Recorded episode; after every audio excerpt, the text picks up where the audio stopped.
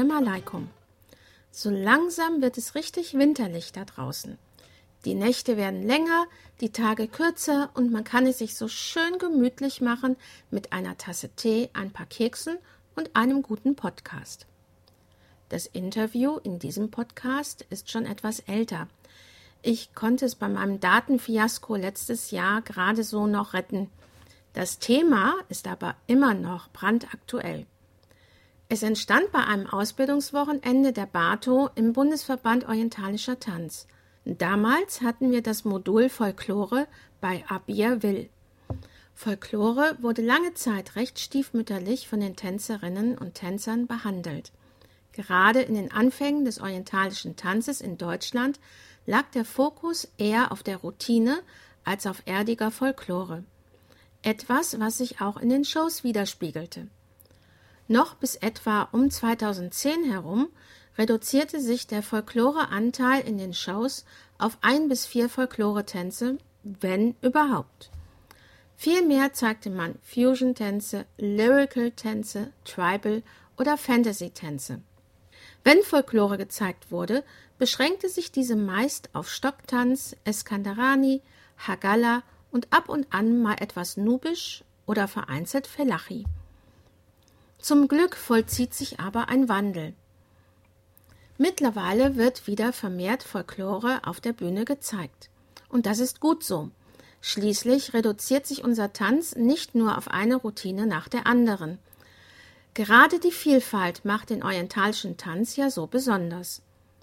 Folklore wird bühnentauglich, nicht zuletzt auch dank der unermüdlichen Tänzer und Tänzerinnen der modernen Folklore-Ensembles wie Wallat e Ballat, mit so bekannten Tänzerinnen wie Nadine Bernhard und Delana oder dem Ensemble Nujum mit Trainerin Lina Fink. Aber hören wir doch mal, was Abir zum Thema Folklore zu sagen hat.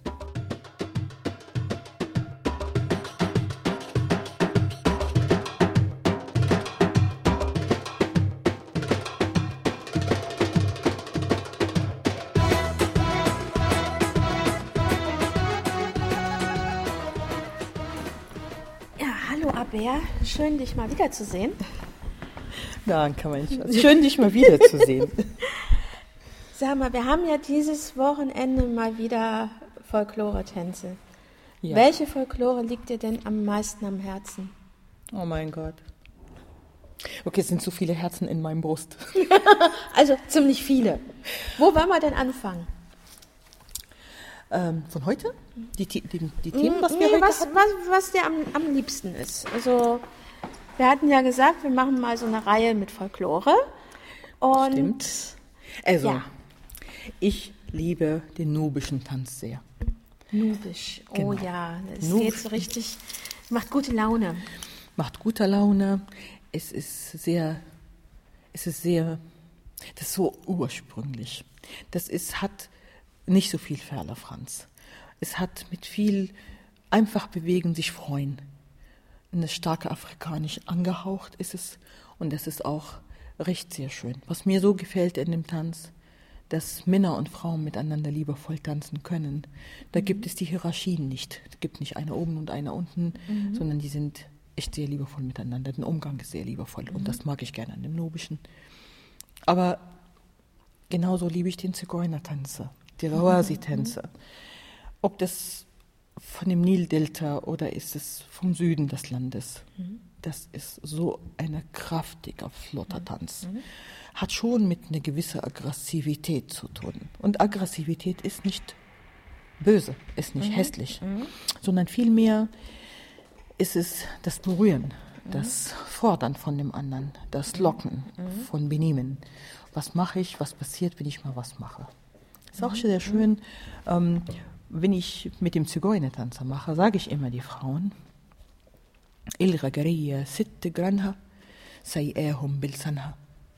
die Zigeunerin ist die Herrin aller ihrer Nachbarinnen. Sie hat die richtig für sich, sie schiebt die für sich mit ein, mit ihrer Zunge, die so scharf wie, als ob sie peitscht. Und Ah, das finde okay. ich. Sie nimmt ihre Rechte.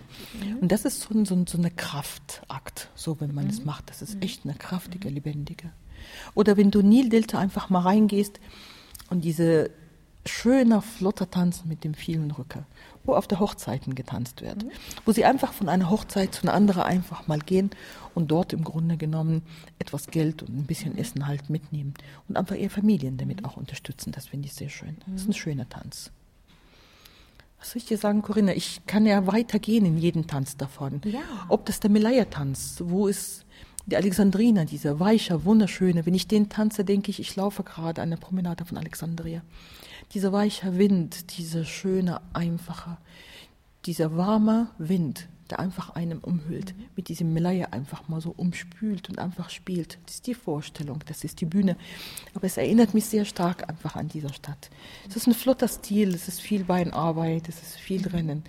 Ist schön, ist schön, so jung und unbeschwert zu sein. Aber der Kairoaner Stil, das ist eher den Kampf, wie kriege ich meinen Platz in der Gesellschaft. Das ist ähm, bei den Melaya, Kairoaner Melaya, geht es viel mehr um, wer ist die Schönste im ganzen Land. Wer ist schön, wer kräftig genug ist und im Grunde genommen der Ja, so schönste Mann. Rivalität. Es ist Rivalität vorhanden, weil man möchte heiraten und man möchte im Grunde genommen eine bessere Ehe bekommen. Also gibt es immer die Schönen und die weniger Schönen. Und dann gibt es halt die Rivalitäten. Es ist halt, ähm, der Tanz in Kairo erinnert mich eher an den Ellenbogen. Ah, Ich muss mich behaupten und ich muss für mich mal was schaffen und ich muss mal was tun. Mag ich auch. Es war eine anstrengende, anstrengende Geschichte. Aber diese Form einfach mal reinzugehen und den anderen einfach mal zeigen, wo lang es geht, das finde ich sehr schön. In sich, schauspielerisch, ist das eine sehr schöne Sache. Du bist ziemlich im Vordergrund, so wenn du Melaya, Kairoaner machst. ähm, Gibt es auch kostümmäßig Unterschiede zwischen dem Kairoer und dem Alexandria-Stil? Ach, ja. Die Bühne hat keine Grenze. Die Bühne erlaubt alles. In dem Kairoaner kann es im Grunde genommen mit so viel Rüchen oben, so mal drum, bisschen tief geschnitten, also einfach mal so, dass das äh, Dekolleté halt gezeigt wird. Es deckt ein bisschen bis zum Knie, so dass es äh, äh, gut damit auch mal zugedeckt zu sein. Man fühlt sich angezogen. Der Alexandriner, den finde ich schön, wenn es so schlicht und einfach, wo man einfach mal so eine so ein Kleid, was nicht unbedingt körpernah ist, sondern einfach mal gerade geschnitten, eine ganz weichen. Ich finde es sehr schön, wenn sie kürzer Kleider anziehen und einen Radler darunter anziehen. Das sieht richtig schön aus. Es hat so ein bisschen mit dem Tanz, mit dem, mit dem Fischer zu tun. Wenn man das macht, dass man einfach mal mit Fischer mal was macht. Und das ist, das ist so, die haben miteinander zu tun, diese Art des Tanzes Das mit ist dem Fischertänzer. Bambutera oder wie der Der heißt? Bambut Ähm, Bambuti? Bambuti, genau, der Bambuti. Der Bambuti ist auch einer von den, das sind die Küstentänze. Es gibt ja mehrere Bambuti-Tänzer. Es gibt das von Alexandria, wo viel mit, ähm, mit Kraftausdrücke einfach mal getanzt wird. So nehmen sie das Messer und zeigen sie mal, was man mit dem Messer macht. Und so ein bisschen so, so ein bisschen Gehabe So ein insgesamt. bisschen Hahnenkampf-mäßig? Ja, ja, aber Kampf, solange sie alleine sind und nicht in der Arbeit sind, sind sie schon im Hahnenkampf. Wenn es aber um Arbeiten geht, das machen wir auch sehr gerne als Motiv auf der Bühne, dass man sagt, so am Anfang kann man sich mal zanken und ein bisschen guckeln und mal was machen, nur wenn das Schiff einfach mal ruft, dann sind sie alle gemeinsam an dem Schiff und ackern sie zusammen, den großen Schiff am Land zu holen, die Sachen zu tun. Das ist mit dem, mit dem Nitzer einfach mal werfen und einfach mal reinholen. Ich mag an dem Küstentanz, mag ich eher den Tanz von dem Kanal Suez. Das finde ich sehr schön. Das ist so wunderschön. Es gibt Sind das die mit dem Löffel? die Diese- auch. auch. die mit dem Löffel, genau. Ähm, die mit den vielen Beinvarianten, die mit dem unheimlich ähm, Koordination, was die Beinarbeit angeht. Das ist die, die fliegen regelrecht bei der Arbeit. Das ist Oh wunderschöner Tanz. Oh, wie, das haben wir morgen vor uns vor. Okay. Es wird okay, es wird okay. Ähm, ich würde es einfach, ähm, ähm, wenn ich das unterrichte, ich unterrichte die nicht so hart Also nicht wirklich für Männer. Wir sind Frauen, also machen wir so klein, ähm, etwas angepasster an den Frauen mache ich das. Naja. Ähm, was wir auch heute sehr, ich hoffe, es hat euch auch Spaß gemacht. Falachi, Der ja, Falachi. das war ja richtig, richtig klasse. Also auch ein gute Laune-Tanz. Also Das- genau wie so wie das Nubische, also auch von der von der Genau. Melodik her, von der Rhythmik her, also richtig schön gute Laune hat das gemacht. Ist ja ein flotter Tanz, es sind zwei Viertel und zwei Vierteltänzer sind schnell. Und die muss man, wenn man die noch übersetzt und einfach mal schauspielert, was in dem Lieder ist, dann bekommt man richtig mal was Schönes für die Bühne. Und das haben wir ja gemeinsam heute gemacht. Was auch. Ja. Es hat mir unheimlich Spaß gemacht und ich fand das fantastisch, wie die Gruppe das geschafft hat. Ja. Das fand ich so wunderschön. Es hat mir Spaß gemacht. Mir selber hat es Spaß gemacht. Ja, mir auch. Was, ähm, was ich auch sehr, sehr gerne mag, ist die Beduine. Die beduinischen Tänze allgemein, das ist ein sehr breiter Begriff. Das ist echt ein großer Begriff. Ähm, das ist nicht nur damit Hagala gemeint, sondern Ja, die, die hat man ja direkt vor Augen, wenn man von Genau. Beduinentänzen spricht. Die Hagala, die sticht ja da heraus. Ganz genau. Und das ist einer von vielen Tänze eigentlich von den Beduinen. Es gibt der Hagelle und dann gibt es die richtige Beduinentänze. Es gibt auch der Dabke. Das zielt auch zum Beduinentänzer, was man einfach mal mit reintut. Ähm, aber in sich, ähm, der, wir in dem Folklore-Modul, in ägyptischer Folklore-Modul, und das, der Name sagt es, ist ein ägyptischer Folklore-Modul, da unterrichte ich viel in dem Bereich im Grunde genommen von ähm, von Norden des Landes, also praktisch Marsa Matruh und die Ecke mit dem Haggale. Und von Senai, wo ein Stück beduinische Tänze vermischt mit etwas Dabke, ähm, etwas kraftig äh, in der Art im Grunde genommen der Sprache. Mm, Wenn du das machst, musst du immer mal gucken nach originärer Musik. Das ist das A und O dafür. Und wenn du die Musik hast, dann musst du wissen, was da drauf gesungen wird. Weil es manchmal konnte klein ein bisschen Fauxpas sein, was da drauf gemacht wird, wenn man nicht versteht wirklich, was in dem Text Ja. ist und man tanzt was anders. Und das ist das, was ich oft einmal ankreide. Die Frauen tanzen wunderschöne Sachen, aber sie verstehen nichts da drauf. Und das Lied sagt mal was anderes als das, was sie tanzen. Und dann kommt es nicht an. Kommt es einfach mit den Menschen ich, nicht an. Das habe ich heute gemerkt. Also dieses äh, Stück, was wir zum Felachi genommen hatten vorhin, Mhm. das habe ich vor, ach Gottchen, das ist glaube ich gar nicht wahr, zehn, zehn Jahren, zwölf uralt. Jahren ähm, auch schon mal vertanzt. Da habe ich, damals war, war ich selber äh, ähm, äh, in einer Gruppe und, und die Dozentin hat uns darauf ein äh, Gawasi äh, unterrichtet. Oh, mein Gott, ja gut, okay, Ja. die Rawasi tanzen ja alles. Die Ja. sind ja gnadenlos, die tanzen alles. aber Man wenn, kann ich es jetzt nicht. so, wenn ich jetzt so die Bewegungen von damals und äh, nehme und habe jetzt die Übersetzung von heute, Ja. denke ich, hm, Passt da nicht passt, dazu. passte nicht so wirklich, aber gut, Es war anderer Zeit. es hat Spaß gemacht trotzdem. Freut mich.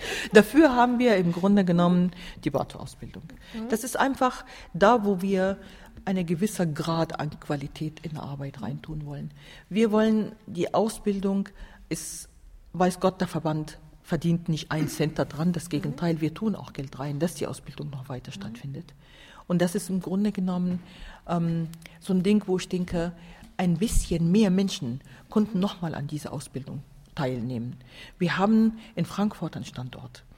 Wir haben in Berlin einen Standort und wir haben in Klittgau an der Grenze zu der Schweiz einen Standort.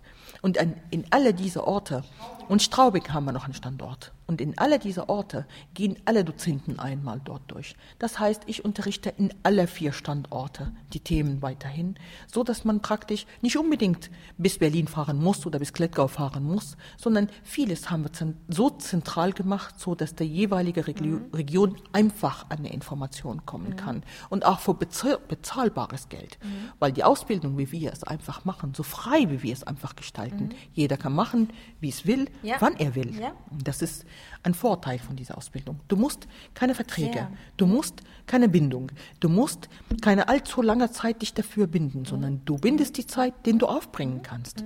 Und wenn du schaffst, kannst du es in zwei Jahren komplett Tanzerin und Trainerin absolvieren. Ja. Und die Trainerin-Ausbildung bei uns, die ist so genial.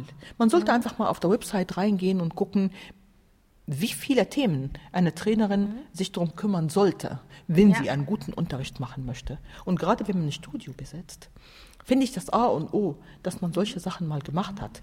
Man braucht nicht alles zu unterrichten, aber man muss wissen, was gibt's, was konnte ich tun, was konnte ich, was durfte ich nicht tun. Ich meine, äh, die Folklore-Ausbildung im äh, Bundesverband ist schon sehr umfangreich. Ne? Also ähm, ich fand das äh, sehr informativ und ich finde, äh, finde, man hat so viel Input, dass man erstmal wirklich sortieren muss. Ähm, um im Grunde genommen die Themen, also unterrichte ich vier, fünf, äh, das sind sieben, das sind acht Themen, die ich unterrichte. Ähm, der Balladi bekommt ein komplettes Wochenende, wo ich sage sogar, das ist äh, knapp, aber es ist gut. Es ist zehn Stunden Unterricht in dem Balladi. Wir gehen im Grunde genommen in dem Balladi auf, äh, das ist auch einer meiner Lieblingsstile, oh, ich liebe Balladi. Das ist äh, Dawadi und der Tet. Wir gehen einfach in den beide mit verschiedenen Kombinationen und auch die Musik. Wie erkenne ich die? Wie kriege ich die auseinander? Und die sieben Themen, die innerhalb von zwei Wochenenden stattfinden, sind wirklich voll. Ich gebe viel Information da drin, so dass die Frauen einfach Blut lecken, dass sie sehen, oh, da konnte was geben, da konnte was man machen. Im Grunde genommen, jeden Thema davon konnte ich ein ganzes Wochenende mindestens zehn Stunden unterrichten. Ja, Nur dann hatte ich eine Folklore-Ausbildung von mindestens ein Jahr. Und da können viele Frauen das nicht mitmachen. Das Ziel ist im Grunde genommen, viel bekannt zu machen. Und wenn man da drin ist und sagt, "Hm, der Rawasi finde ich so klasse, dann buche ich mir mal ein Projekt für den Rawasi. Dann ist es ein Begriff für die Frauen. Ich möchte gerne, dass sie viele Informationen bekommen. Auch, dass sie es wagen, Ja, einfach es mal. ist ja auch nur die Spitze vom Eisberg von der Das Folklore, war die Spitze ne? vom also, Eisberg. Das ist ja wirklich noch nicht mal die, die Spitze. Also das Nein. ist ja Nein. So, so ein Krümelchen Nein. Ähm, früher, ähm, wo wir das gemacht haben, vor vielen Jahren, da gab andere Bewegungen. Das resultierte zum Beispiel in einer oder anderen Studio so Sachen wie Projektarbeit. Dass man gesagt, also ein paar Frauen einfach mal gesagt haben, ach, wir würden gerne einfach mal zwei Wochenenden nur Zigeuner machen oder Rauersee machen. Wir würden zwei Wochen lang nur ein Millaya machen. Wir werden zwei Wochen lang nur Bomboti machen. Und wir haben, also ich habe diesem Projekt ähm, auch bei Bambi Sahab gemacht und das war ein fantastisches Projekt, das war für die Bühne. Also haben die Frauen fantastisch das gemacht. Es war auch so am Ende, wir sind zusammen sogar nach Ägypten geflogen. Viele von den Frauen sind mit nach Ägypten geflogen und wir haben dort die Kleider auch gekauft, weil die Frauen wollten es selber für sich haben. Obwohl für diese Projekte stelle ich Bekleidung zur Verfügung brauchen die Frauen nicht mal Bekleidung zu kaufen oder irgendwie mehr mitzumachen. Gerade wenn man damit auf der Bühne geht, mag ich gerne, dass die Frauen richtig angezogen sind. Ja. Und ich habe Klamotten und Masse. Ich habe ziemlich eine große Fundus an, äh, an Folklore-Bekleidung. Wow. Sag mal, wo lagerst du das alles? Also ich meine, wenn ich, wenn ich mir vorstelle, ich, äh, me- mein Kleiderschrank ist schon sehr umfangreich an Kostümen. Äh, und das ist ja eigentlich nur das, was ich für, für mich habe. Ein paar Sachen habe ich für die Gruppe, aber ähm, äh, ich habe schon Probleme, das Zeug unterzukriegen. Ich habe jetzt mit meinem Mann diskutiert, wer denn im neuen Haus den, den Kellerraum nimmt und wer das Dach. Einfach weil der Keller ei- eigentlich größer ist, der Kellerraum. Na gut, ich habe ein Privileg, ich habe ein Studio. Und ich habe einen riesengroßen Raum nur für Bekleidung. Ich habe da drinnen in etwa 30 große Karton, also Kisten, Plastikkisten, die beschriftet sind. Das hat mir Heike und Hiltrud und Elisabeth geholfen. Das sind mir meine Mädels, die wir die ganzen Bekleidung im Grunde genommen, wir haben den archiviert, Katalogisiert. regelrecht und katalogisiert Wow. und in dem Kisten reingetan, so dass wir einfach nur reingucken und sagen, ich brauche eine Melaya, okay, das ist die Kiste Nummer 6 und das ist in der Mitte. Und dann holen wir, weil es sind wirklich große Sachen. Und dann habe ich einen riesengroßen Schrank und habe mehrere Stände, wo da drauf die ganzen Kostüme hängen. Es ist, man muss da einfach mal bei mir vorbeikommen. Es ist ziemlich ein Paradies. Es ist wirklich ein Paradies. Und für Kollegen, gerade was, was, was der Bundesverbandskolleginnen, die rufen bei mir oft einmal an und leihen mal der eine oder andere Kostüm.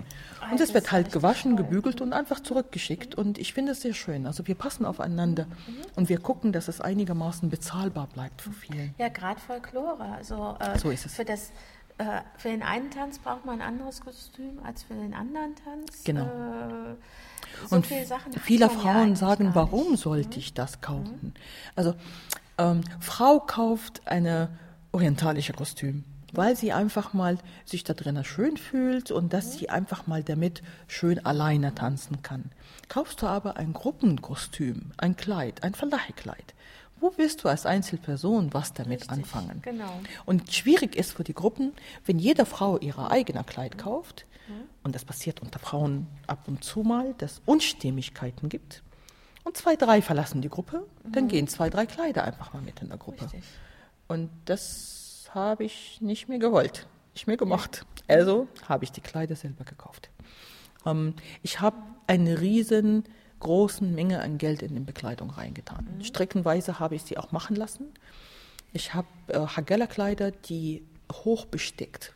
Das ist richtig schöne, teure Sachen, die aber eine Wonne auf der Bühne, wenn man die sieht. Ähm, ich habe voll bestickte ähm, Melayerkleider, so richtig, richtige, schöne Melayerkleider. Bestickt, also es ist nicht irgendwie nur ein bisschen Stoff und ein bisschen irgendwas. Weil ich lasse meine Frau nicht mit billigen, entschuldige, Zeug auf der Bühne gehen. Sieht nicht schön aus. Sie kümmern sich so stark um ihre Kostüme, da muss jede Paillette sitzen. Aber wenn es um Folklore geht, dann guckst du oft einmal und denkst du, was haben die da an? Ja, Warum das- wird nicht vernünftig angezogen? Und das wollte ich vermeiden. Und das konnte ich nicht von den Frauen verlangen, dass sie das auch kaufen. Streckenweise, Ja, die ähm, Diskussion hatte ich auch äh, Ja. jetzt dieses Jahr. Also wir haben Muascha gemacht. ja, Und, du hast äh, ein da schönes Kostüm. Das ist so- ein toller Kostüm. Ja, ähm, und da gehört ja eigentlich so ein schönes Kostüm Ja. dazu. Und ähm, ich wollte eins schneidern lassen, so, aber meine Frauen waren dagegen. Die haben sich für eine sehr preiswerte Variante entschieden und das musste ich jetzt erstmal schlucken. Ne? Ja. ja, gut. Ein, ein, eine Möglichkeit, das zu machen, also gerade wenn, es, ähm, wenn es um die Kosten geht. Ähm, ich kann hier, es ist zwar eine sehr gute Qualität, wenn man die Sachen hier macht, aber wenn du Gruppenbekleidung 10 bis 12 pro Tanz machst, dann ist es einfach nicht mehr bezahlbar.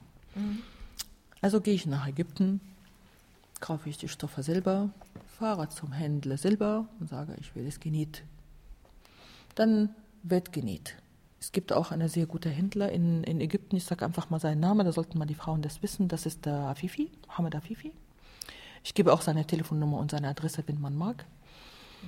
Und ich brauche nur Mohammed Afifi per Mail zu kontaktieren und ihm zu sagen, was ich brauche, male ihm oder fotografiere das Ding, gebe die Maße, schicke ich mal dahin und die Adresse und er wickelt alles korrekt ab und schickt das einfach per Post. Es geht zum Zoll und viele haben Angst, Zoll, Zoll, Zoll. Ja. Es sind ja nur drei Prozent vom Wert des Geldes. Es ist nicht wirklich das Geld. Es ist nicht irrsinnig viel Geld, was man dazu bezahlt.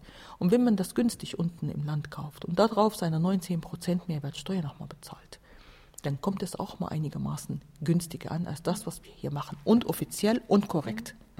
Man kann es aber auch abwickeln über Drittweltländer. Da gibt es Zertifikat dafür, dass man lediglich im Grunde genommen eine Befreiung von dem Steuern und von dem Zoll oder nur der Zoll, ich bin mir nicht so ganz sicher. Aber ich habe es bis jetzt so gemacht, dass ich einfach entrichtet, was man von mir verlangt. Und es, es kostet nicht die Welt. Es kostet wirklich nicht die Welt. Ja, Ja. Okay. Ich sehe schon, wir sind wieder bei äh, einer guten Zeit hier angekommen. Ich glaube. Schade. Äh, konnten stundenlang reden und ja, stundenlang ja, ja, erzählen, ich- jederzeit. Ich glaube, äh, doch, noch ein bisschen. Nein? Doch, Ich glaube, noch wir ein machen bisschen. hier mal einen Break bevor wir hier aus dem OT-Pur geschmissen werden. Okay. wir sollten mal ordentlich mit erhobenem Haupt hier rausgehen, Ja, ohne rausgeschmissen zu werden. Genau, Das sollten wir tun. finde ich auch. Dann machen wir Okay. für heute Schluss. Machen wir für heute Schluss und beim nächsten Mal geht's weiter. mit Das machen wir. Folklore. So machen wir. Okay. Danke dir, Corinna. Danke und Bis tschüss. dann. Tschüss.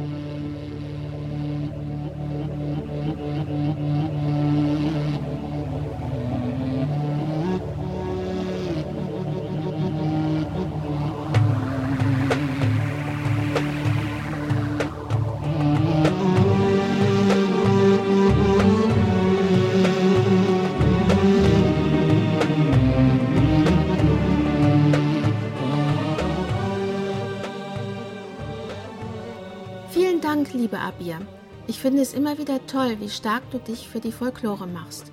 Ich hoffe, dass wir uns bald mal wieder zusammensetzen, um weiter zu plaudern. Wer sich einen kleinen Überblick über die verschiedenen Folklore-Tänze machen möchte, dem sei das Buch Folklore und Hoftänze von Hava empfohlen. Hier sind kurz und knapp bekannte und auch nicht so bekannte Folklore-Tänze dargestellt. Da Hava als Folklore-Spezialistin gilt, ist dieses Buch ein unbedingtes Muss im Bücherregal jeder Tänzerin und jedes Tänzers.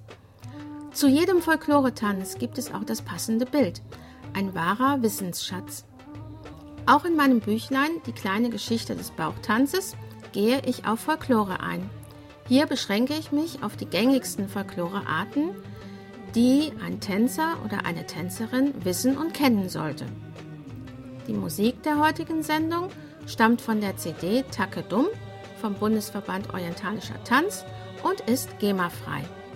So, das war's dann erstmal wieder. Ich wünsche euch eine schöne Zeit. Tschüss und bis bald, eure Chiara Naurilin.